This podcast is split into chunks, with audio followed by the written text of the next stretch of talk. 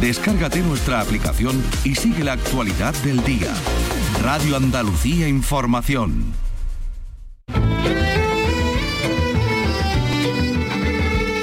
Andalucía es cultura. Con Antonio Catoni. Radio Andalucía Información.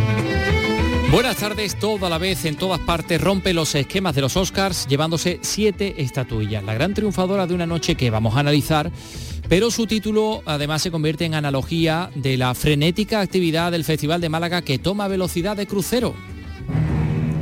Cuarta jornada se han proyectado dentro de la sección oficial Una vida no tan simple de Félix Vizcarret o Las buenas compañías de Silvia Munt. Esta tarde documentales dentro del programa afirmando los derechos de las mujeres y mucho más, ¿no? Vicky Román, buenas tardes. Buenas tardes, pues sí, por ejemplo, Devoción, un largometraje de Rafa Russo que muestra el amor de una mujer hacia un hombre acusado de homicidio. Y otros dos documentales, uno centrado en la figura de Eric Jiménez, el batería de la cartija Nick y de los planetas, y el otro que tiene por título Exposición y en el que se aborda el caso del niño pintor desde otra perspectiva. Enseguida vamos a escuchar a Eduardo Ramos, el hombre para todo, en este festival.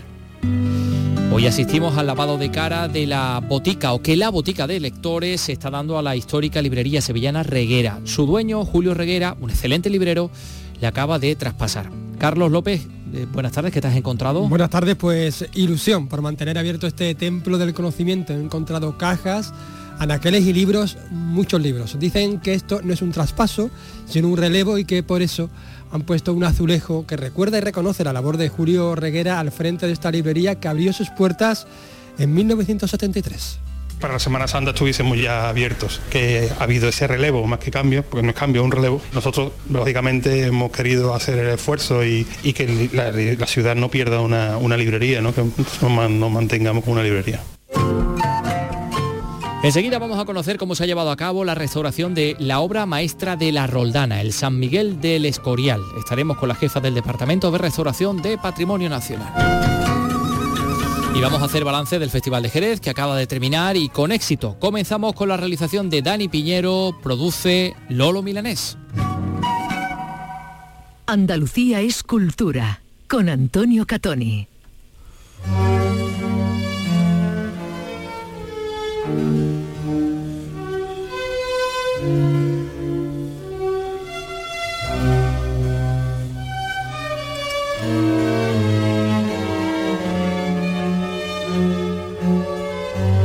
Se encuentra en lo que será a partir de verano las galerías de las colecciones reales en el Palacio Real de Madrid, la que llaman obra maestra de Luisa, Luisa Ignacia Roldán, la primera mujer escultora del rey. Estamos hablando del Arcángel San Miguel venciendo al demonio, que está instalado en ese, en ese lugar.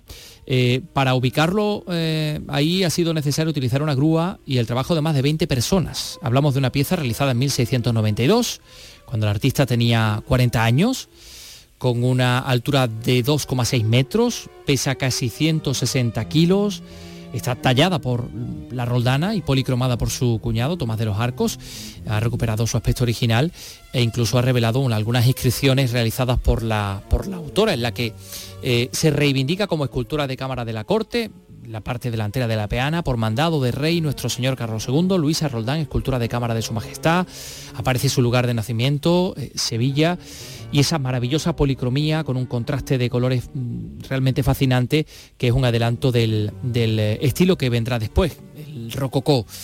Una restauración eh, que ha permitido no solo recuperar ese aspecto original, sino desvelar bueno, pues algunos aspectos relacionados con la propia factura de la imagen y que queremos conocer con más profundidad. Eh, está con nosotros Lourdes de Luis, la jefa del Servicio de Restauración de Patrimonio, de Patrimonio Nacional, que se encuentra en estos momentos, por cierto, descolgando cuatro tapices del Escorial, cuatro tapices bosquianos, mm, digamos, del estilo del Bosco, que están en una exposición en, Milán. Así que le agradecemos que esté con nosotros. Lourdes, ¿qué tal? Muy buenas tardes. Hola, buenas tardes. Eh, bueno, pues eh, ya que hemos hablado de, eso, de esos tapices de, que, provienen del Escorial, que en estos momentos te encuentras desmontando, em, y entrando un poco en faena, la última vez que, mm, en concreto mm, pude ver ese San Miguel fue en una visita al Escorial, prácticamente escondido en el coro, muy oscuro, solo se pudo ver de lejos. Y ahora con esas fotografías que, que tenemos a nuestra disposición después de la restauración parece una pieza completamente diferente, ¿no?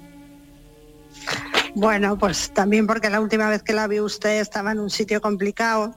Muy complicado, de hecho. Pero sí, muy complicado, sí. Lo, más complicado de estas piezas es eh, moverlas, efectivamente. Mm. Y, ahí estaba Pero todo se ha superado, todo se ha superado bien. Bueno, eh, si nos acercamos a la pieza, porque claro, una restauración o una intervención en una pieza no solo es efectivamente eh, actuar sobre la parte visible, sino conocerla en profundidad, ¿no? ¿Cómo y por qué hace la Roldana esta fantástica pieza que ustedes han restaurado? Hombre, la Roldana la hace con la intención de ser nombrada escultora de cámara. Ella ya estaba instalada en Madrid, había tenía una producción ya grande, pero lo, lo que verdaderamente catapultaba a un artista es que el rey le nombrase pintor o escultor de cámara. Y con esta obra parece que lo consiguió, con lo cual su situación mm, personal y económica y profesional pues quedaba por encima de cualquier duda. Mm, mm, es eh, realmente increíble, ¿no? Lo que hace, por ejemplo, con las plumas del casco de, San Miguel, ¿no? Que hechas en madera, pero parecen, pues no sé, modeladas, ¿no? Em, sí, es una, una belleza la pieza. Tremendo. ¿Cuáles eran los principales problemas que tenía esta pieza? Bueno, pues esta pieza, las, las, las obras que pertenecen a las colecciones reales, como son de una importancia capital dentro de la historia del arte por ser encargos a los mejores artistas por cada uno de los reyes, pues siempre se, han cuidado a través de la historia con mucho mimo, ¿no? Eh, cuando nos enfrentamos ahora a una restauración en tiempos modernos, lo que tenemos a nuestro alcance son unos medios científicos y técnicos que en otras intervenciones anteriores no se ha tenido, ¿no? O sea que ahora la restauración lo que nos posibilita es conocer muchísimo mejor los materiales y la manufactura de las cosas porque podemos auxiliarlos con la radiografía, con la reflectografía, con los análisis de pigmentos, todas estas técnicas de análisis que antaño no se contaba con ellas. Y ahí se ha actuado. Em, claro. El, hecho de que estuviera además policromado con unos colores tan brillantes, ¿no? Hace, puede hacer mm. pensar que, estaba destinado a una zona como en, como en, como en sombra o en penumbra. Bueno, eso Pues no, no, no se sabe. no creo que eso sea el motivo por el que esté hecho así. No. Sino más bien quizá una cuestión de, moda, ¿no? Sí, es...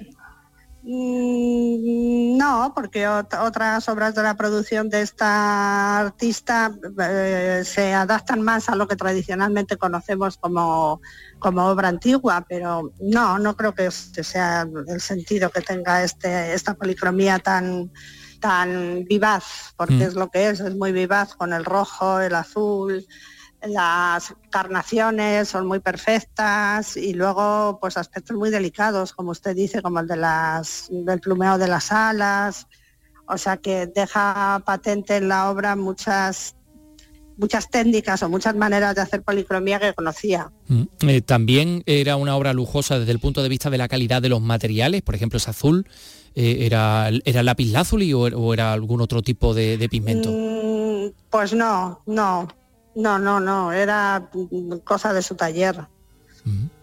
Eh, no, no eran especial eso.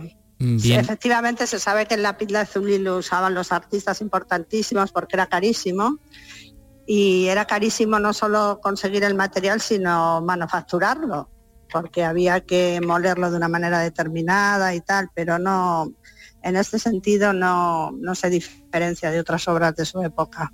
¿Qué ha sido lo más trabajoso de este proceso de intervención? Pues lo más trabajoso para la restauradora que lo ha hecho ha sido que ha sido un trabajo de, mucha duración, eh, con mucho detalle, muy exquisito, y la propia manufactura de la pieza, que tiene una talla muy, muy pormenorizada, con mucho recoveco, con mucho pliegue, pues que dificulta llegar a todos los lugares que están así como más internos, ¿no? Y luego también el tamaño, porque es una pieza enorme. Mm, eh, es un gigante. Eh, bueno, hay, pues una leyenda por ahí. 64, mayor, mayor que el, de la altura normal, mide 2,64. Eh, decía yo que hubo una, leyenda, bueno, que queda evidentemente en el territorio de la leyenda, que, dice que, Luis Ignacio Roldán había plasmado en el rostro del demonio el de su propio marido. Eh, si bien esto, hombre, entra dentro de la leyenda, lo cierto es que mirando al, demonio parece que está tomado del natural, ¿no? Da, esa impresión, Parece un retrato. El demonio no sabemos cómo es. bueno, el demonio no, pero, bueno, que a lo mejor lo tomaría de, de una persona. Sí, la tradición oral dice que, ella se retrata en el arcángel y que retrata al marido en el demonio, pero eso es leyenda urbana que diríamos hoy. No tenemos nada que lo atestigue para poderlo decir. Desde luego vemos el rostro del propio San Miguel y, a los sevillanos nos, lleva directamente a la Virgen de la Estrella de Triana, que seguramente usted conocerá. Pues, pues no, no la conozco, lo siento. Bueno, pues cuando la conozca seguramente se va a llevar una sorpresa. Lo compararé, sí. Bueno, pues eh, han sido eh, la intervención sobre esta, sobre esta pieza que va a formar parte del Museo de la Galería de las Colecciones Reales y que va tomando forma ya. Mm, va a abrir en verano y hay 650 piezas, eh, así que va a ser una fantástica oportunidad para acercarse a algunas de las obras, como usted dice, singulares por el hecho de que los propios reyes fueron los que encargaron estas piezas, ¿no? Sí, muchas de ellas sí, o fueron regalos, o las encargaron los propios reyes a sus pintores preferidos y predilectos a los que hacían labor de mecenazgo con ellos, sí. Mm. Bueno, pues eso lo veremos en, verano y estaremos pendientes de todo ello. Lourdes de Luis, gracias por atendernos desde, desde Milán y esperamos que no sea muy, muy tediosa la, la, función de desmontar toda esa maravillosa exposición, por otra parte, sobre el Bosco, en la que ha participado también Patrimonio Nacional. Un saludo. Muchas gracias. Adiós. Andalucía es cultura con Antonio Catoni. Poetas andaluces. Escucha el homenaje a la literatura de nuestra tierra. Siente el orgullo de ser andaluz descubriendo la obra de nuestros poetas con Rogelio Reyes Cano y Antonio García Barbeito. Poetas andaluces. Los lunes desde las 11 de la noche. Radio Andalucía Información.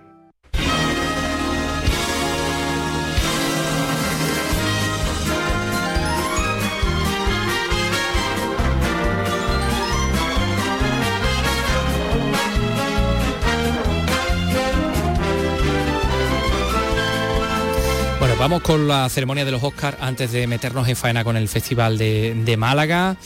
Eh, porque ha sido una ceremonia larga también, ¿cuánta, cuánta Más de tres horas, Más de tres horas. Pero es que, claro, no sé si, si por ello la película triunfadora también me ha tenido una duración igual. También, también. Más o menos similar. El mismo metraje. El mismo metraje de gala que de película, triunfadora. Y además, bueno, de película triunfadora total, ¿no? porque esto es hacer pleno. Sí, sí, sí, sí. Nos referimos, por supuesto, a todo a la vez en todas partes. ¿Qué está pasando? Evelyn, yo no soy tu marido. Soy una versión suya de otro universo. Estoy aquí porque necesitamos tu ayuda. Hoy estoy liadísima, no tengo tiempo de ayudar. A través del multiverso. He visto a miles de Evelyns. Puedes acceder a sus recuerdos, sus emociones incluso a sus habilidades. Bueno, la verdad que el planteamiento es fantástico, ¿eh? es muy original. Todo el guion, ¿no? Lo es, todo el guion lo es, por eso se la ha premiado también. Bueno, pues se ha llevado prácticamente todos los premios en esta edición. Tenía 11 candidaturas, ¿no? Sí, y ya decíamos entonces, cuando se dieron a conocer que, que, esta comedia de ciencia ficción estaba llamada a ser, bueno, la gran sorpresa de los Oscars y se apostaba. Este año por un tipo de historia así diferente, ¿no? Buscando incluso, pues otro tipo de público, ¿no? También. Eh, y así ha sido. Finalmente se ha llevado siete estatuillas como Loren de o como la lista de Schindler, ¿no? que también tiene siete, y además en las principales categorías, película, dirección, la dirección de los Daniels, porque son Daniel Kwan y Daniel Schneider, eh, guion original, como decíamos, bueno, el guion desde luego a, la hora de premiar algo había que premiar el guion, ¿no? Porque, porque a original no, no le ganan por toda esa mezcla de la que luego vamos a, comentar. Actriz protagonista también, Michelle Yeoh, actriz secundaria, Lee Curtis, actor secundario, eh, Kiwi Kwan, el recordado tapón que acompañaba a Indiana Jones cuando, cuando era niña y precisamente Harrison Ford era quien entregaba a todos ellos el premio a la mejor película, en lo que ha sido bueno, pues un reencuentro entre los viejos amigos casi 40 años después y que bueno, se repetía ¿no? esa, esa acción de, pequeño tapón ¿no? alrededor de, Indy, ¿no? de, Harrison Ford eh, saltando de alegría ¿no? y, abrazándolo al recibir eh, el premio.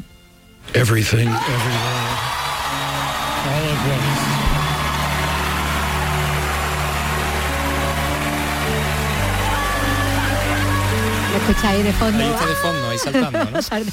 Era como cuando salían con él en la película. Ha sido una celebración muy feliz, todos a la vez, ¿no? En ese momento cuando se daba ya el premio que era bueno ya el remate, ¿no? A la noche, que era el de el de mejor película, con los dos directores, americano uno, exactamente, asiático el otro, como es el elenco, que también es esa mezcla, ¿no? Michelle Yeoh eh, y Jamili Curtis, el ya crecido tapón, que decíamos que, que bueno, él recordaba emocionado su trayectoria desde un campo de, de refugiados hasta triunfar, como lo ha hecho en Hollywood. My journey started on a boat. I spent a year in a refugee camp. And somehow I ended up here on Hollywood's biggest stage. They say stories like this only happen in the movies. Mm-hmm. I cannot believe it's happening to me. También así se lo pasan en las películas. No me puedo creer que esto me haya pasado a mí. El sueño americano, esto es el, sueño, americano, ¿no? Lo que le, lo y que terminaba diciendo, no renuncien a sus sueños. Sueño, ¿no? nunca. Así muy, muy americano. Esto solo pasa en las películas que puede ocurrir, ¿no? Sí, quedaba totalmente muy, muy, muy patriótico, ¿no? Muy en la, en la línea, ¿no? De, del cine de Hollywood. Bueno, su compañera Michelle Yeoh, que fue chicabón, que está curtida en las franquicias de acción, se lleva con sus 60 años ya el Oscar a, a Mejor Actriz, imponiéndose a Kate Blanchett eh, en Tar, que era la, la favorita y convirtiéndose en la primera actriz asiática en, en lograrlo. Ella animaba a las mujeres a, a, no aceptar nunca, si tuvieran la edad que tuvieran, eh, que se les haya pasado el momento. El momento no, no acaba, ¿no? El momento mm. siempre está ahí, ¿no? Y de hecho pueden ser muchos momentos como, como le ocurre a, a su personaje en la película. For all the little boys and girls who look like me watching tonight,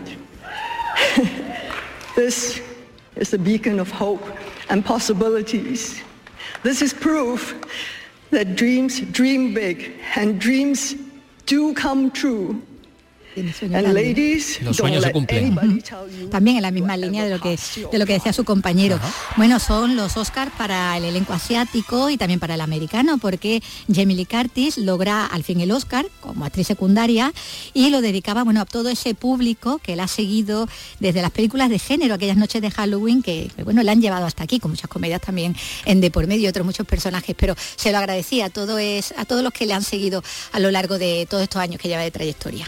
To all of the people who have supported the genre movies that I have made for all these years, the thousands and hundreds of thousands of people, we just won an Oscar.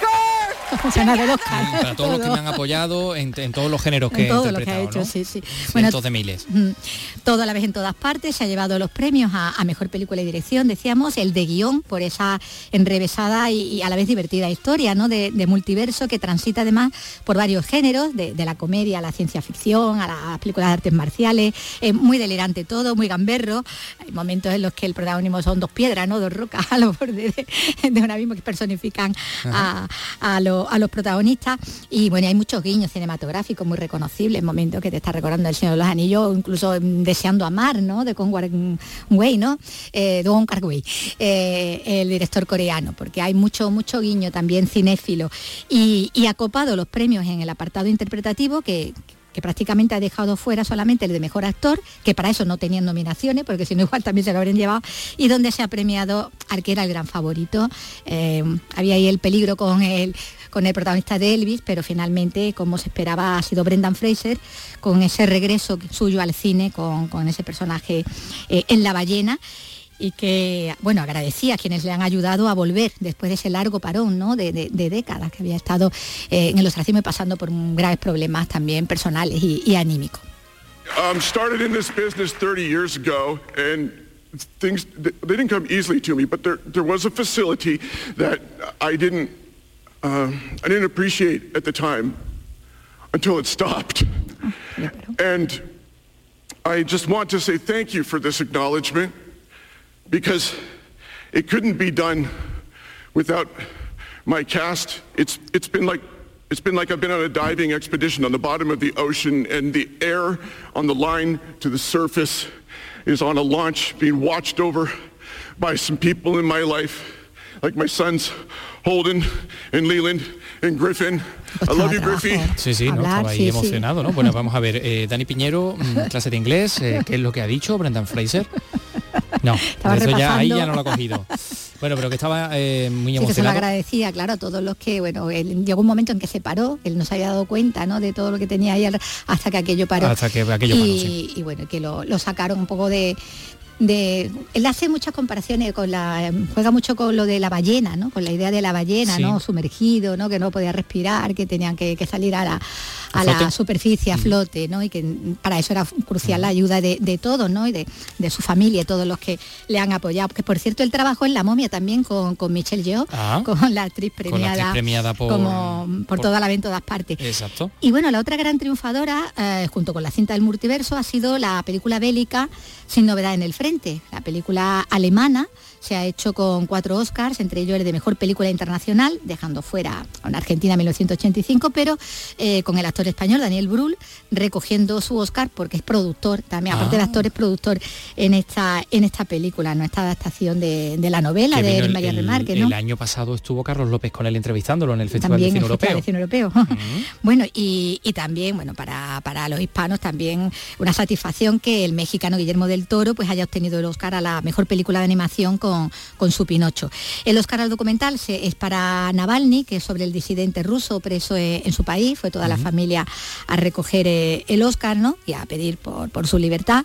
Eh, la libertad de, de Rusia, decían al final. Avatar se ha quedado con el Oscar a los efectos especiales. Eh, Maverick, que era en la segunda parte de Top Gun, el de sonido. Sí. Y ellas hablan el de guion adaptado, ¿no? Esta película de, que dirigía Sara Poli. Se van de vacío Tar y se va de vacío Spielberg, ¿no? Con los Fableman, que eh, ni la banda sonora de John Williams, que apuntaba, consiguió ganar porque se impuso la de Sin novedad en el frente. La mejor canción, Natu Natu, que es la de la película nacionalista india RRR, que ha vencido a Rihanna y a Lady Gaga. Así que el cine de Tollywood, eh, el hecho en Calcuta, no el de Bombay, que es el Bollywood, eh, ha triunfado en este, en este apartado también, el, el musical. Y bueno, los compositores del tema, de la canción de Natu Natu, eh, lo agradecían, era muy gracioso porque lo hacían cantando. There was only one wish on my mind. So was Rajamauli's and my family's. RRR has to win. Pride of every Indian. And must put me on the top of the world. Thank you, Kartikeya and Variance Films for making this possible. Love you all. Thank you. Namaste. Bueno, ha sido lo que, lo que pusieron la nota. ¿no? Gracias, muy, muy orgulloso como indio. Y aquí está el Natu Natu, ¿no? Un número musical que correspondía, pues lo hicieron ¿no? ahí bailando, ¿no? Un número muy coral y la verdad es que está triunfando este, este tema. Y ellos le pusieron eso, el colorido, ¿no? Y, y la fuerza a la, a la gala, la animaron, la verdad. Con ese baile, ¿eh? que se marcan los dos.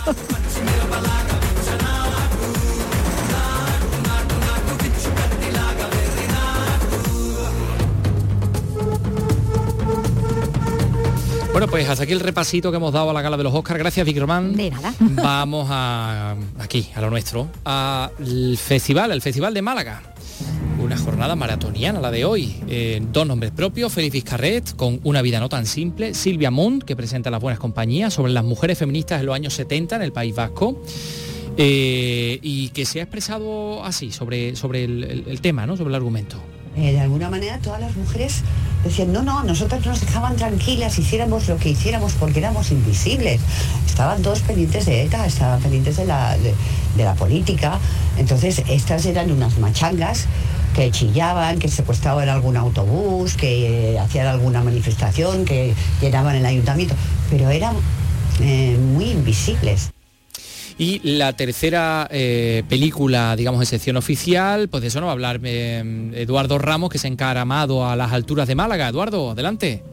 ¿Qué tal? Muy buenas, pues nos encontramos buenas. en el AC, en el Hotel Málaga Palacio, donde se están llevando a cabo pues algunas de, de las ruedas de prensa para presentar distintas películas, que como el caso de la que vamos a hablar ahora, de Devoción, es un largometraje que es dirigido por Rafael Russo y producido por Ezequiel Montés y que tiene la participación de esta casa de Canal Sur. Eh, una película, como bien señalaba, donde habla, bueno, una historia de amor relacionada también pues con un homicidio. Eh, y para hablar de esta película tenemos con nosotros a una actriz que, que es de nuestra tierra, que es malagueña, que se llama Elena Martín. Elena, ¿qué tal? Muy buenas. Muy buenas, encantada de estar con vosotros. Igualmente, bueno, lo primero, Festival de Cine de Málaga, para ti como malagueña, ¿qué, qué significa traer un, un trabajo a este festival? Aunque ya sabemos que no es el primero, pero ¿qué significa para ti traer un trabajo aquí? Aunque no sea el primero, hace la misma ilusión porque para mí este es el festival de, de mi ciudad, el festival que yo he ido creciendo cinematográficamente conforme ha ido creciendo el festival. Yo tengo recuerdos de este festival desde la quinta edición que yo paseaba por las calles y decía, ay, algún día, algún día, pues mira, algún día ya llevo varios años presentando proyectos en el festival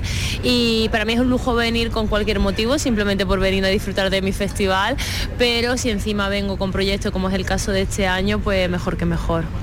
Eh, cuéntanos un poquito, la película, eh, he dado una pincelada de la sinopsis, cuéntanos de qué va y cuéntanos exactamente cuál es tu papel en este, en este film. Pues mira, la película se llama Devoción, es de Rafa Russo y es una historia de amor compleja entre un cura y una profesora de biología que él está pues eh, acusado de un homicidio y, bueno pues está a la espera de- del juicio ¿no? y entonces pues ella, que es el personaje que hago yo, que es el personaje de Ruth y el personaje de Fernando lo hace el actor Joaquín Furriel, eh, cree totalmente en su inocencia porque además lo ama, eh, siente devoción hacia él y, bueno, pues lucha por un poco demostrar que es inocente, que para ella es inocente, no sabemos si lo es o no lo es y, y en eso, y en eso basa la relación esta tormentosa, digo tormentosa porque además es una relación eh, a lo largo de los años, pasa un tiempo y se va viendo como la relación al principio de ellos, los primeros encuentros, los primeros vis a vis, porque es la única forma que tienen, primero empiezan con cartas, eh, luego en el locutorio hasta que dan el paso y empiezan a conocerse más en los vis a vis. Y como a lo largo de los años pues esa relación va, va cambiando. Quería preguntarte, porque esto de lo que me estás hablando, ¿no? La relación de, una persona enamorada de otra, normalmente una mujer enamorada de un hombre con, acusado de algún tipo de, de delito, no es algo nuevo en el cine. No sé si has tenido oportunidad de ver otras pelis o de leer algo sobre otras cosas que ya creo que se han hecho con anterioridad o así te has dejado un poco llevar un poco por esta historia simplemente. Mm, Yo he intentado dejarme un poco por las indicaciones de Rafa y por el guion, porque yo creo que todo lo que hay en una peli está, primeramente está en el guion. Si está en el guion, está. Si funciona en el guion, funciona. Si no funciona en el guion, no funciona. Para mí el guion es sagrado. Eh, no me he puesto con, informarme sobre ese tipo de casos porque no era la parte más importante para contar nuestra historia, pero sí que sé que hay muchos casos, de hecho hay también documentales, porque es verdad que es curioso que hay muchos presos, sobre todo pasa mucho en Norteamérica, eh, que se enamoran, eh, pero este caso que te cuento es más una vez que están ya dentro y los conocen. No es mi caso, nosotros nos conocemos fuera, el personaje de, de Fernando se conocen antes de que él esté acusado de homicidio. Una película esta, como hemos indicado, que está patrocinada por, por Canal Sur. eh, y quería preguntarte un poco por el tema de la, digamos, en la promoción de la película, una parte de la grabación, que imagino que ser una parte muy bonita, y esta segunda parte que es de promoción, ¿cómo encara esa parte? ¿Te- ¿Es una parte también gustosa en este caso a ti como trío? ¿Te gusta más un poco interpretar o cómo te en, enfrenta frente a ese tema? Hombre, también es bonita, pero yo soy carne de cañón de rodaje. O sea, yo soy feliz en un set de rodaje, rodando. Para mí las horas no pasan, el tiempo no pasa, no existe el cansancio, que lo hay, ¿no? Que somos humanos, obviamente. Pero yo, en mi, mi- lugar natural es un rodaje. Pero luego toda esta parte es muy bonita, pero es muy bonita sobre todo porque ya la has hecho. Entonces ya dices, ya está hecho. Es como cuando hacías los exámenes, ¿no? En el instituto, en la universidad, que decía, yo ya lo he hecho, ya, ya no puedo hacer nada más, ¿no? Ya, ya no puedo volver atrás y corregir nada. Entonces es parte bonita por esa, porque se vive desde un punto de vista más relajado. Y ya la última pregunta, Elena, en, un festival como este, creo que hablamos que había 200 y pico películas que se presentan en todos los formatos. Es complicado también hacerse un hueco, ¿no? Que te puedan escuchar, porque claro, son muchísimos nombres del cine en español mm, frente a los cuales uno tiene que competir, entre comillas, ¿no? Totalmente, el festival está creciendo muchísimo y como muestra de ello es la cantidad de películas y la calidad de las películas que vienen a este festival.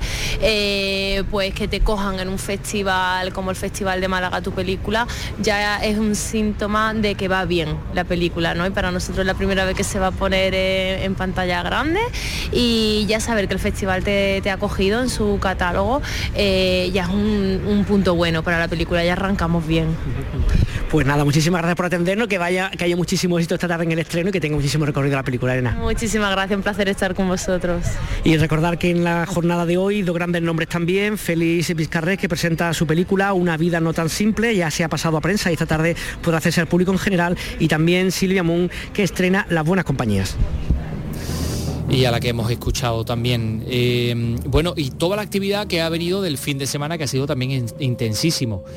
Eh, queríamos destacar un documental que se presentaba fuera de concurso, que tiene por título La exposición y que aborda el caso de eh, David Guerrero Guevara, el niño pintor de Málaga, cuya desaparición a los 13 años de edad y el posterior vacío ¿no? sobre, de datos sobre su paradero, pues supuso un hecho muy traumático para toda la sociedad española y particularmente para, la ciudad de Málaga. Este documental, la exposición, eh, aborda una visión diferente y Eduardo Ramos también ha hablado con el responsable de este trabajo. El director de esta obra se llama David Boya, que tenemos con nosotros, y que bueno, que habla un poquito pues, de la relación que tiene o que tuvo parcialmente, digamos, con, con el niño pintor y el porqué de este documental. David, ¿qué tal? Buenas tardes. Hola, buenas tardes. Oye, gracias por estar con nosotros. Cuéntanos un poquito, en, tu caso tú incluso llegaste a conocer, si no sé si personalmente, pero sí en el entorno un poco del niño pintor, ¿no? Bueno, sobre todo me viene el querer hacer el, documental porque de pequeño el, el, primer curso de la GB lo hice en el mismo colegio al que iban los hermanos, los tres hermanos, en el Divino Pastor. Entonces a partir de ahí mi madre siempre, toda la vida, cada vez que ha salido alguna noticia relacionada con David, pues me ha recordado, mira, tú estuviste al principio cuando empezaste en el cole, estuviste en el mismo colegio que ellos, y eso siempre ha sido como, un, como una especie de vínculo para mí. Y ya cuando me dediqué profesionalmente a, a esto del audiovisual, pues siempre tenía en mente hacer un documental sobre la historia, ¿no? Oye, en tu caso, bueno, mm, mm, aparte de este vínculo de cuentas, ¿por qué decías hacer un documental sobre él en concreto y qué es lo que trata? Porque claro, con una investigación de tantos años, una, una historia de más de 30 años, ¿cómo, enfoca una cosa tan complicada como esta? Bueno, pues a mí lo que me interesaba de David no era abordar su historia desde un punto de vista policial o de investigación o de crear hipótesis sobre qué pudo pasarle, porque sobre eso hay mucha literatura, digamos, entras en internet y hay montones de artículos, de noticias, de falsedades también, montones de vídeos, y yo quería abordarlo desde el punto de vista artístico. Me llamaba mucho la atención, pues igual que me gusta la cultura y el arte, pues que él tuviera ese impulso siendo tan niño de estar, de dibujar tanto, de pintar, y yo quería entrar por ahí. En 2018, cuando se hace una exposición con su obra, pues ahí vi claro que era una oportunidad para acercarme a él, a él desde, esa perspectiva y bueno, eso hice. De hecho, tu trabajo se llama La Exposición, que se va a encontrar la gente, bueno, los, pocos afortunados que han podido ver, ¿no? que supimos que, se vendieron toda la entrada el otro día en la primera en Málaga, pero que van a poder esta gente cuando vean el documental, que se van a encontrar en este trabajo tuyo. Bueno, pues se van a encontrar por un lado un recorrido por la obra de David en la exposición, que se hace de la mano además de Lourdes Jiménez, que fue la comisaria, y con la madre de David, con Antonia, pues van viendo y comentando alguna obra de David y por ahí se deslizan también pues cosas de, pues, de, la familia, de, cómo eran y también se va a conocer a los hermanos de David que compartían esa vocación con él y que bueno, es algo que, que yo no sabía que si descubría al acercarme a la familia, que es que ellos dibujaban con él y siguen dibujando a día de hoy. Era algo muy, era como un rollo que tenían entre los tres, ¿no? Oye, imagino que, bueno, sé que no es el tema de tu, de tu documental, pero claro, ¿cuántas preguntas, cuántas hipótesis habrán hecho sobre el tema de la desaparición? Porque, eh, o sea, oficialmente a día de hoy no se sabe nada, es un niño desaparecido, ¿no? Eh, no se sabe lo que le ocurrió. De todas maneras, yo establecí con ellos una forma de trabajar en la que no hablaríamos del caso, porque no quería que el documental fuera por ahí y porque eh, también muchas veces ellos no, se han sentido cómodos y no se sienten cómodos con el tratamiento de la historia desde esa perspectiva que se hace desde los medios de comunicación. Eso también está reflejado en, el documental. Entonces fue como, como una especie de código de actuación en, el que era sobre la desaparición, preguntas cero. Vamos a hablar de otras cosas.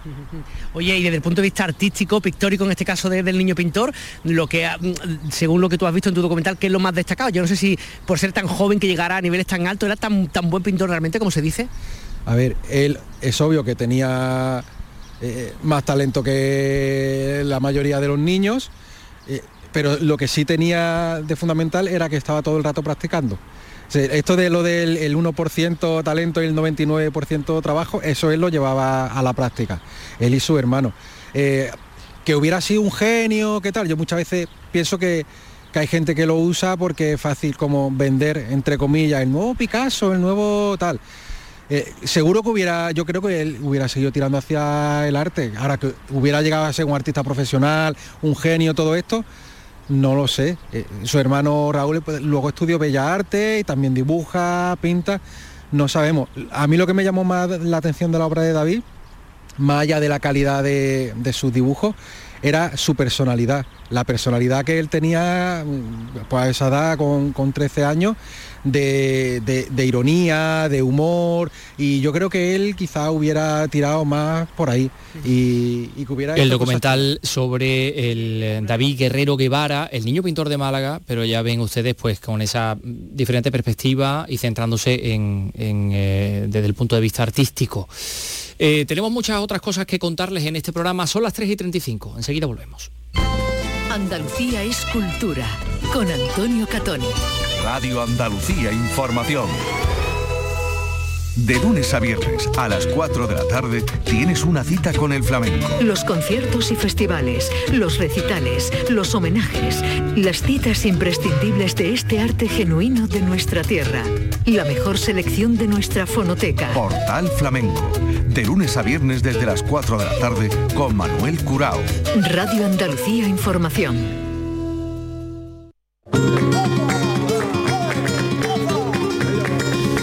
Y vamos a ver cómo ha ido el Festival de Jerez, que el pasado sábado concluía 16 días con al menos 50 propuestas sobre el escenario, el retorno de los alumnos a los cursos de formación, en fin, un montón de cosas. Manolo Curao, a la paz de Dios, cuéntanos. A la espera de los datos oficiales que suele facilitar la organización del Festival de Jerez, se puede decir que la vigésimo séptima edición de este encuentro ha sido un éxito. El éxito consiste en la vuelta a la normalidad y la normalidad es ver a cientos de alumnos y participantes en los cursos paseando por Jerez y participando de un Jerez que se viste de flamenco por los cuatro costados. Esto hace que se llene prácticamente a diario los distintos foros que convoca el festival en distintos escenarios. Escenario como el Teatro Villamarta, con el que arrancó y puso el nivel muy alto el Ballet Nacional de España, y escenario en el que ha rematado la bailadora jerezana María del Mar Moreno. Por medio también hemos conocido la muerte de un personaje importantísimo en el desarrollo del flamenco moderno de Jerez, la muerte del guitarrista eh, jerezano El Niño Jero, Periquín El Niño Jero. Y por medio lo que la normalidad del festival ofrece, entre lo clásico, lo moderno y lo contemporáneo, y público para todos los gustos.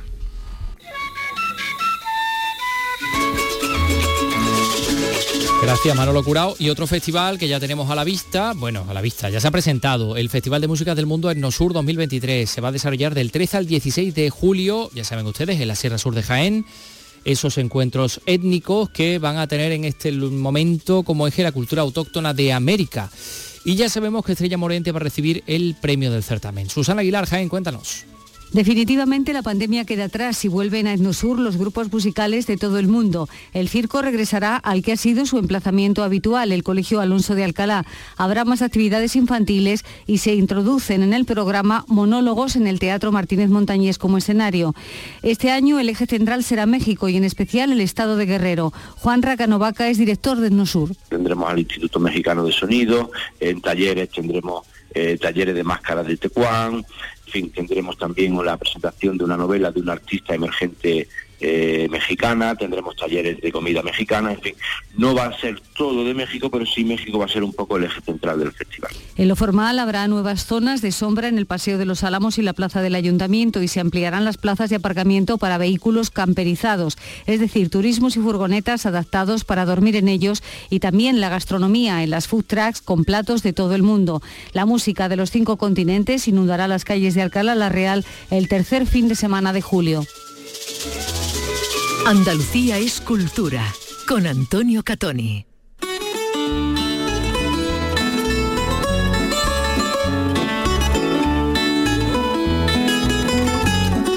La antigua librería Reguera de Sevilla va a renacer la próxima semana de la mano de la Botica de Lectores, una compañía creada por tres jóvenes emprendedores sevillanos.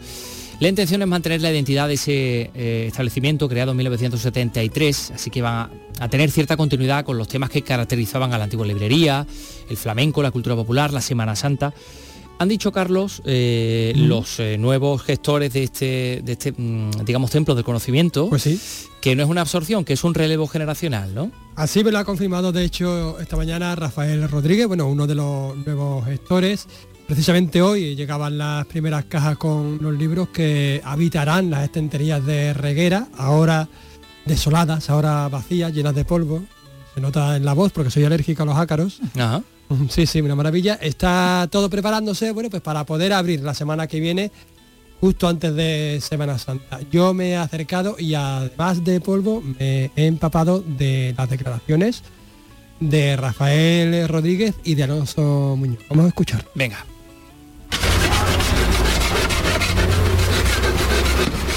Así suena la remodelación de esta librería mítica en Sevilla, librería Reguera que digamos es pura esencia de Sevilla porque está junto a un bar mítico, el bar tremendo de Sevilla y junto a otra iglesia no menos representativa, la iglesia de Santa Catalina. Y en medio este otro templo de la lectura y de los lectores. Estoy junto a Rafa Rodríguez, encargado de la botica de lectores. Hola, ¿qué tal, Rafa? Hola. ¿Cómo ha sido tomar este testigo? Porque, claro, es una responsabilidad mantener la personalidad de esta librería. ¿no? Pues sí. La verdad es que nosotros desde que Botica nació, que ha hecho ya seis años, eh, siempre hemos tenido la ambición y, y en nuestra cabeza siempre ha, ha existido la posibilidad de, de, trasladarnos al centro. Nosotros cuando montamos la librería la montamos en el barrio de los Remedios. Tenemos allí dos librerías en República Argentina y en Asunción, uh -huh. pero siempre hemos anhelado tener algún establecimiento en el centro de la ciudad claro, por las circunstancias de nosotros cuando montamos y demás, pues eh, se, generó allí y bueno, y las circunstancias pues desde, hace unos años que Julio ya, Julio Reguera me refiero, em, empezó a, pensar que se iba a jubilar y tal, pues nosotros hemos tenido siempre un estrecho contacto y viendo la posibilidad de que en el momento que él decidiese, eh, pues lógicamente descansar, pues nosotros pues la posibilidad de, de continuar con el negocio, ¿no? De la librería. Y, básicamente pues se ocurrió, se ocurrió hace unos meses, pues ya decidió él que, que ya era momento de jubilarse tras 50 años. Y la verdad que, que más que merecido descanso y, bueno, pues nosotros pues nos vimos con la, con la capacidad y el momento justo de, de poder afrontar el, poder realizar la apertura de una nueva, no una apertura, una reapertura realmente, porque la librería lógicamente existe, la librería se mantiene y es lo que Julio deseaba, que se mantuviese como librería. Y bueno, esto es como, como dice el dicho, ¿no? Se juntaron el hambre con la ganas de comer. Nosotros por un lado queríamos venir al centro de la ciudad, él por otro lado quería que la librería se mantuviese como, como negocio de librería que no fuese otro tipo de negocio de los que proliferan en la ciudad, en el centro de la ciudad. Uh -huh. Y rápidamente, pues en un café acordamos todos. Es decir, fue una cosa muy rápida. De hecho, eh, habéis mantenido o mantenéis incluso las la estanterías originales de, de, la librería. La idea nuestra de los. Nosotros somos tres socios y la idea nuestra es mantener la esencia de la librería que lógicamente no es exacta igual que, la nuestra, es decir, las nuestras que tenemos montadas tienen otra, otro concepto, pero aquí las cosas cuando funcionan lo mejor es no, no, no variarlas. Y, la idea es mantener, um, um, si la persona que dentro de unos días pueda visitarnos va a ver que, bueno, sí, cuando llega al mostrador verá una cara diferente, pero eh, la librería prácticamente se va a quedar, se va a quedar igual. ¿Eh? Nosotros simplemente lo que hemos hecho es incorporar un almacén que, que Reguera, la librería Reguera tenía en el fondo, mmm, que era un almacén, lo tenía como almacén, nosotros lo hemos incorporado a sala de venta. Mmm, entonces será un pelín más grande a efectos del público, pero realmente mmm, lo, por lo demás poco más. Vamos a seguir siendo como somos librería generalista, igual que estaba con Julio, igual tenía Julio Reguera tenía una librería generalista, pero nosotros seguiremos tenía ciertas sesiones que eran importantes eh, y que eran destacadas dentro de su dentro de la librería, como el cine, el arte, la fotografía, los temas andaluces o temas locales, todo ese tipo de, de, de, de sesiones y de, y de libros que... que no comprar yo aquí libros sobre flamenco y copla. Claro, pues la idea es lógicamente eso, nosotros hemos estado hablando con él, trabajando, viendo los fondos y demás y lógicamente el, el- el que llegue va, va- va a tener lo mismo, va a tener esas sesiones, van a estar reforzadas y van a seguir siendo puntos de referencia de la librería. Veo que hay muchas cajas, estáis ya, digamos, recibiendo las primeras remesas, Sí, ¿no? Las primeras mercancías están, hoy precisamente estamos recibiendo las primeras mercancías y nosotros pues estimamos que en torno a una semana estaremos abiertos al público, aproximadamente. Justo antes de, de Semana Santa. Justo antes de la Semana Santa. Nosotros cuando decidimos o- o programamos en el acuerdo mm, eh, cuando se iba, cuando Julio va a abandonar, cuando nosotros íbamos a incorporarnos y demás, eh, el requisito que, nosotros hablamos y que llegamos a un acuerdo, porque lógicamente era lo lógico era que para la Semana Santa estuviésemos ya, ya abiertos. Porque lógicamente es un lugar de bastante tránsito y demás, y lo, ideal es que, claro, que, que el público que, que tampoco es asiduo, pero que viene de forma puntual al centro de la ciudad, en un momento como la Semana Santa, pues lógicamente va a acceder. Y, bueno, pues que supiese ya que, que ha habido ese, ese relevo, más que cambio, porque no es cambio, es un relevo, ese relevo que casi es un relevo generacional prácticamente. Pues ocurre- está ocurriendo eso, ¿no? Lógicamente pues ya pasó hace unos años también con, con Librería Yerma, que, que- que también pues se jubiló Rosa y, y bueno, y eso es agradable. Nosotros lógicamente hemos querido hacer el esfuerzo y, y- y- y que la, la ciudad no pierda una, una librería, ¿no? que nos, man- nos mantengamos con una librería. Una librería fantástica, la que hemos pasado muchos de nosotros horas y horas allí, nada más que ojeando, ¿no? Echándole un vistazo a los libros. Y cuando estudiaba que estaba la facultad allí cerca. Bueno, vamos, el instituto, era-. Bueno, sí. Bueno, bueno. Ya eran otros tiempos. Entonces, ahora Carlos, mm, dentro de nada, cuando habla, que- eh, abra, que creo que va a ser sobre Semana Santa o así, Sobre Semana Santa, que intentan el- que, antes, de un poco antes de Intentan Semana Santa. antes, el día 17. Bien, entonces yo llego allí con quién me encuentro. Pues te vas a encontrar con Alonso, con Alonso Muñoz. Ah, bien. Vamos a escucharlo, no quería hablar, ¿eh? Ese relevo es Alonso, que lo estamos escuchando por aquí trabajar. Ven aquí, ven aquí, no quiere hablar, pero bueno, vamos a intentar convencerlo. ¿Qué tal, Alonso? ¿Cómo estás? Buenos días, buenos días. Tú vas a estar aquí, no vamos a ver a Julio, a Julio Reguera, pero te veremos a ti. Supongo que para ti será algo especial, ¿no? Es muy especial, es todo un reto. eh, coger el legado de Julio después de tantos años. eh, eh, vamos a intentar dar eh, un gran servicio, por lo menos para, eh, para la gente que tenía él, la gente, eh, el público y los clientes que tan fieles que tenía él. Y aquí es todo un reto, todo un reto, pero con muchas ganas. ¿Y te imaginas ese, ese día, ese primer momento que entre el primer cliente por la puerta? Eh, sueño con él. es más, he soñado con él. Eh, y además primer- la primera venta, la primera, primera atención, el primer pedido, incluso ahora la primera caja que vamos a abrir, que ya vamos a abrirlo, vamos a abrirlo entre hoy y mañana, ganas de ya el primer libro, colocarlo el primer libro en su estantería. Es mucho, muchas, muchas ganas, la verdad. Qué, emoción, ¿no? Yo, yo me emociono, además Rafa lo sabe, que, eh, y además que lo, lo que nos gusta este mundo, nos, nos- nos encanta esto y, y disfrutamos mucho con el trabajo. Queréis mantener la idiosincrasia, digamos, la personalidad de esta librería. De hecho, tenéis incluso hasta un azulejo que, que reconoce, ¿no? Que recuerda la librería Reguera, la antigua librería Reguera. Sí, nosotros hemos querido mm, en la fachada de, de la librería. Eh, bueno, hemos puesto una cerámica con nuestro logo y en la parte baja pues indica que es botica de lectores, pero es la antigua librería de Reguera con su fecha, con sus 50 años, ¿no? desde 1973 hasta 2023. ¿no? Porque bueno, lógicamente han sido muchos años los que, los que ha- esta librería ha estado aquí y, y- y nosotros teníamos la intención de que, de que se perpetuase, mm, bueno, sí, esta era la antigua reguera, bueno, sí, la antigua reguera, pero que, se perpetuase de forma explícita eh, en la fachada, ¿no? Lógicamente ya es botica de lectores, pero siempre va a aparecer el nombre de reguera dentro de la fachada de la librería. Botica de lectores también es un buen nombre, ¿eh? Sí, y bueno, ese, cuando nosotros vimos qué nombre íbamos a poner a la librería, ese, era, ese fue un poco el concepto de, la idea, ¿no? Así que igual que en una botica eh, tradicional va uno para curar el cuerpo y te dan, dispensan medicamentos para el cuerpo, pues nosotros dispensamos libros para el alma. Esa es la idea. Creo que vais a abrir el día en torno al día 17. Eh, no tiene nervio ninguno, supongo, ¿no? Eh, no, sí, en realidad sí, en realidad sí. Pero son más ganas que nervios, en realidad. Eh, de estar abierto ya y, y, está trabajando ya aquí de cara al público. Bueno, pues ya para terminar, recomendarnos un libro cada uno, ya que estamos en una librería. Bueno, pues mira, yo de los últimos que he leído, eh, mm, mira, yo he hecho una relectura, yo eh, hace poco tiempo, ahora en estos días he estado leyendo muy poco porque no, tenemos tiempo físico, pero lo último que leí, lo último que leí ha sido una relectura de El hombre en busca de sentido, que lo leí hace muchos muchos años y, no sé por qué motivo me, llegó otra vez a las manos y mm, a las manos de mi casa, lógicamente, porque en la librería los tenemos siempre a mano. Y, me dio por leerlo. Y entonces es un libro que, yo recordaba de, joven, de chaval, que creo que fue en un instituto cuando lo leí o algo así, no, recuerdo exactamente cuándo fue. Y, la relectura ha sido súper provechosa porque no, no, no, lo recordaba tal como era, así que eso suele pasar. Cada vez que leo un libro el, tiempo te va haciendo mella en, ti y lógicamente la lectura o la relectura es diferente y va sacando cosas nuevas. ¿Y el tuyo? Bueno, a mí me gusta, es verdad que me gusta a mí más la intriga o la fantasía.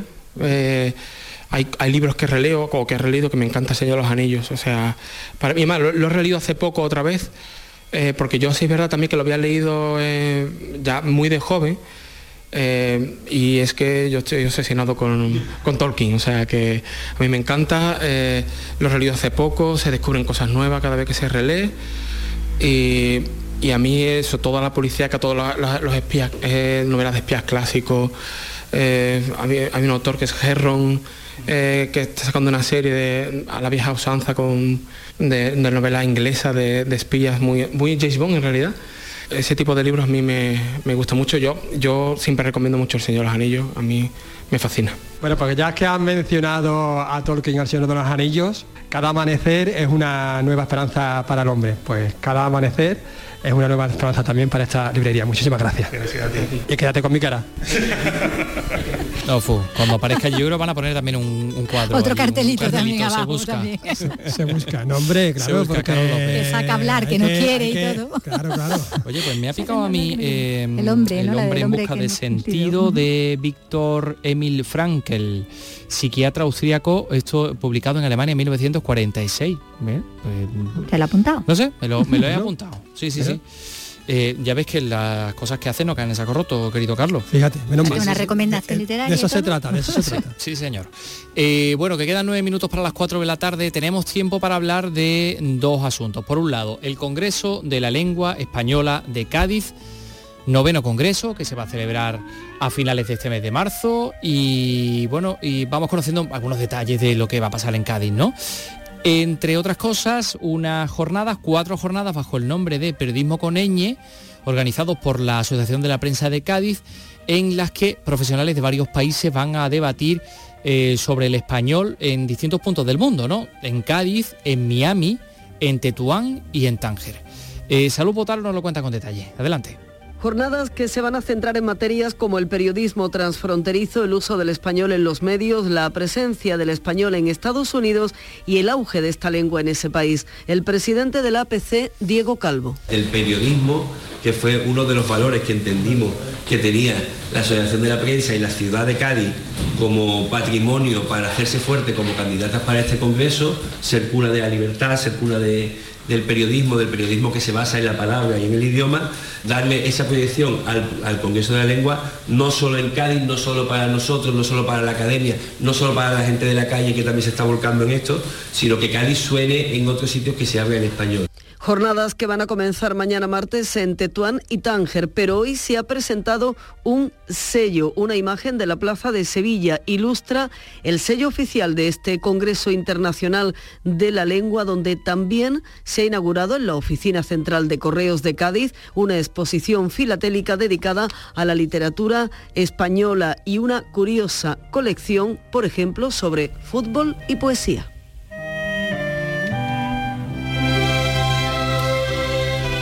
Podremos disfrutarlo en el Congreso sobre la Lengua Española que se va a celebrar en Cádiz. Ya saben ustedes, este congreso que se iba a celebrar en Arequipa, en Perú, pero que debido a la situación, bueno, pues de digamos de tensiones en el, en el país hermano, pues se trasladaba finalmente a Cádiz y eso que Cádiz optaba a acoger el Congreso del año 25. Bueno, pues nada, se ha adelantado a este año 23 y va a tener lugar a finales de este mismo mes. Em, más cosas, un asunto también, en este caso, bueno, pues histórico, ¿no? De ese otro patrimonio que es el documental. Eh, ya saben ustedes que em, eh, bueno, pues nuestros archivos, los archivos de Andalucía, suelen hacer eh, unas jornadas de documentos especiales, van sacando algunos de los documentos para destacarlos. Gracias a la labor de los archivos, en este caso de Jerez, hemos descubierto que la primera cirujana española documentada, primera cirujana española documentada, era de dónde. Ah, que era la pregunta, que me está preguntando. ¿De dónde, Carlos, por favor? Pues de Jerez, quizá. A ver. eh, no lo sé. ¿Idea? ¿No hace ninguna apuesta? No. Efectivamente era de Jerez. Querido Carlos, te ha llevado el gallifante, se llamaba Catalina Fernández y recibió la licencia de manos del corregidor Francisco de Villalta a mediados del siglo XVI. Sí, un descubrimiento que desbanca a otra andaluza. Claro, yo es que pensaba que ibas a decir, no, era de Granada, porque la otra andaluza era Elena de Céspedes, que creo que era granadina. Bueno, era, estaba considerada hasta la fecha la primera cirujana del país, Elena de Céspedes. Eh, bueno, todo esto nos lo va a contar Juan Carlos Rodríguez. Un documento del Archivo Histórico de Jerez deja las claras que Catalina Fernández recibió el permiso para ejercer en 1548. Elena de Céspedes, natural de Alama de Granada, hija de esclava, nació en 1545, solo tres años antes de ser otorgada esta licencia en Jerez. Por tanto, este acta notarial deja claro que fue por ahora la primera cirujana. Manuel Romero Bejarano, historiador, quien junto a Bruno Escobar ha hecho este descubrimiento, nos lo cuenta. De momento sí, y no sabemos, no se habrá más, pero documentada es la, es la primera porque el documento está firmado en el 48, pero eh, ella dice que llevaba ejerciendo, de hecho lleva incluso un padre y un hijo no van a la declaración que dice que los había curado a los dos cuando eran jóvenes, con lo cual nos estamos remontando pues como unos 20 años mínimo antes de, que se firmara el documento. Un descubrimiento que surge por casualidad, ya que Manuel Romero buscaba en los legajos históricos documentación sobre la Semana Santa para un libro que tiene entre manos.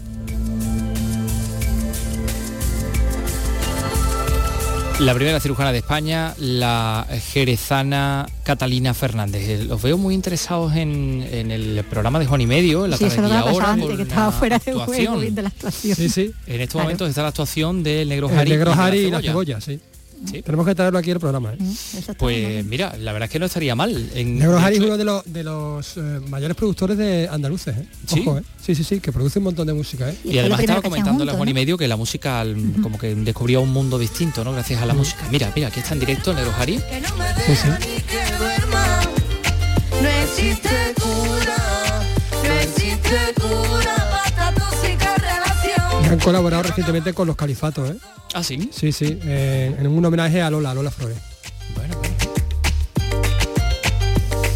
Bueno, pues llegados a este punto, eh, vamos a despedirnos con otro tipo de música. Eh, mañana creo que hablaremos a lo mejor de Dani de Baza, que también hace música, digamos, de raíz andaluza, ¿no? Sí, bueno, es música, Música de cornetas y corneta, tambores, es, es sí, un sí. corneta muy... Pero digamos que con otro marco, ¿no? con otro marco muy interesante, sí. Nosotros en cualquier caso vamos a irnos eh, felicitando a Rodolfo Páez por sus 60 cumpleaños. Nací en el 63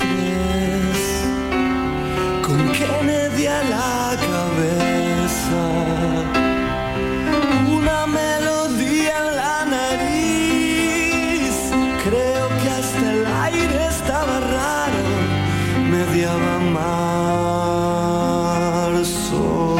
Rodolfo Páez, evidentemente Fito, ¿no? Fito Páez, Fito. eh, soy Rodolfito, Rodolfo no. Fito, nacido en Rosario, Argentina, en el año 1963, tal día como hoy, así que cumple 60 años. Yo creo que, bueno, un magnífico Mm. compositor y cantautor.